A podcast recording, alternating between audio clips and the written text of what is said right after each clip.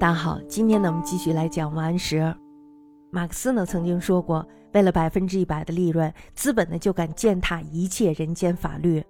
那么，如果要是有百分之三百以上的利润呢，资本就敢犯任何罪行。有资本的，大家知道，往往呢是既得利益集团。东方呢和西方是不同的，基本上呢没有什么宗教战争。那么东方的变法呢和造反，几乎都是为了重新分配利益。王安石呢，他自己说是理财，其实呢就是劫富济贫。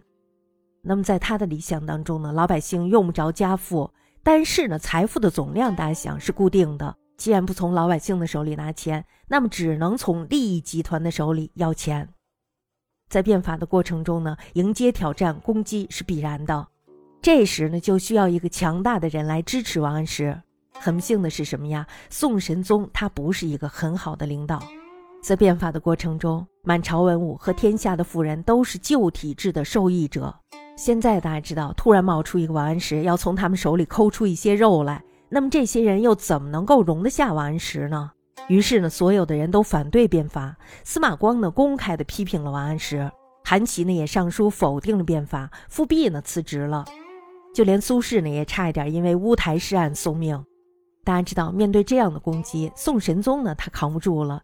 那么这时候呢，站在宋神宗的角度上来看，其实呢，我们也是能够理解的。所有的朝堂重臣和一个王安石，到底该如何取舍呢？那么大家这时候也应该知道答案了，是吧？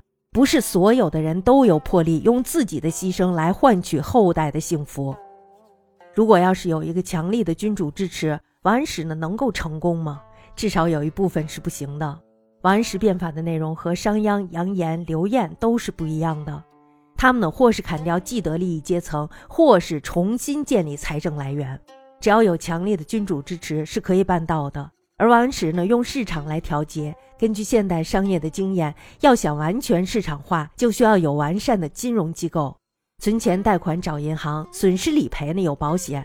那么按照变法的内容呢，青苗法、市易法、军书法等法令，应该是由银行、国企来执行。他们呢具有专业的知识，还有就是信义。变法的一部分内容，本质上呢是商业行为。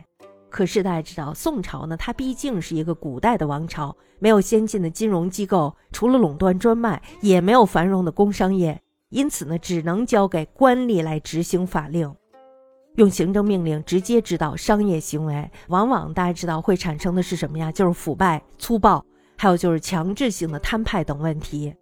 比如说像青苗法，官吏他们怎么可能知道谁需要贷款呢？如果不是需要贷款的农民主动，即便他们一家一户的查找，官吏呢也是不会知道到底该把钱借给谁。由此呢，就造成了指标摊派，随便找几个人就算了。需要钱的人借不到钱，拿到钱的人呢又是不需要钱的，所以呢，我们可以说这是不合理的。那么归根结底呢，这部法令太超前了。宋朝的社会组织呢根本没有办法兼容，没有强烈的君主支持，没有健全的金融机构来运营。不论是地税或者是理财都没有成功的可能。王安石呢没有错，他只是生错了时代，他把这件事儿呢想得太过简单了。大家知道变法呢往往会引起党争，那么当司马光、韩琦、欧阳修等朝廷重臣都反对变法的时候，这时候呢王安石只能找到吕惠卿，还有就是张纯、曾布等人寻求他们的帮助。两派人呢这时候就开始围绕着变法斗的是血雨腥风。有的人呢是理念的不同，但是呢，大部分的人只是单纯的争夺利益，权力、地位、家产、土地，每一项呢都值得以命相搏。更何况他们各自的身后呢都有庞大的追随者。司马光呢这时候经常的批评王安石，其中一条呢是非常搞笑的，说闽人狡险，楚人轻易，今二相皆闽人，二参政皆楚人，必将援引相党，天下风俗何由得更醇厚？大家看，这表面上呢是地域的歧视，这呢是不符合司马光的修养的。可是呢，如果要是把党争放到利益之争中，我们大家呢就不难明白了。只要把对方打倒，可以不惜一切代价。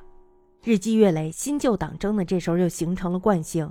宋神宗的去世之后，高太后呢这时候就启用了司马光打击新党。那么高太后去世之后呢，新党复辟，向太后呢这时候开始扶持旧党。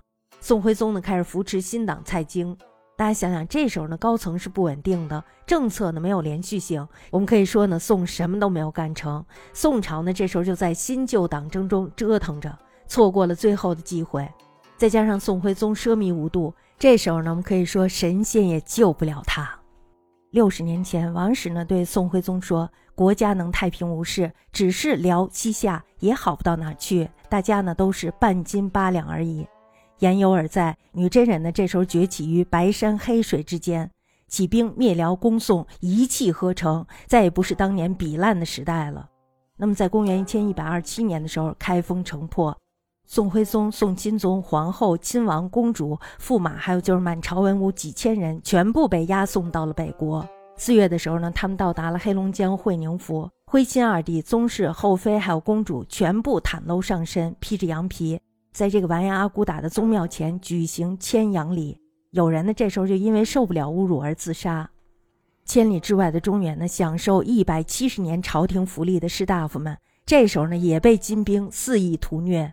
他们呢如同是砧板上的猪羊一般，没有胜利者，所有的人都是失败者。这一切大家知道，在赵匡胤黄袍加身的时候就已经注定了。但是呢，在六十年前，宋朝呢有一次改变命运的机会。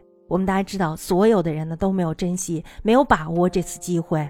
那么站在三岔路口，天空呢依旧像往日一样的沉闷。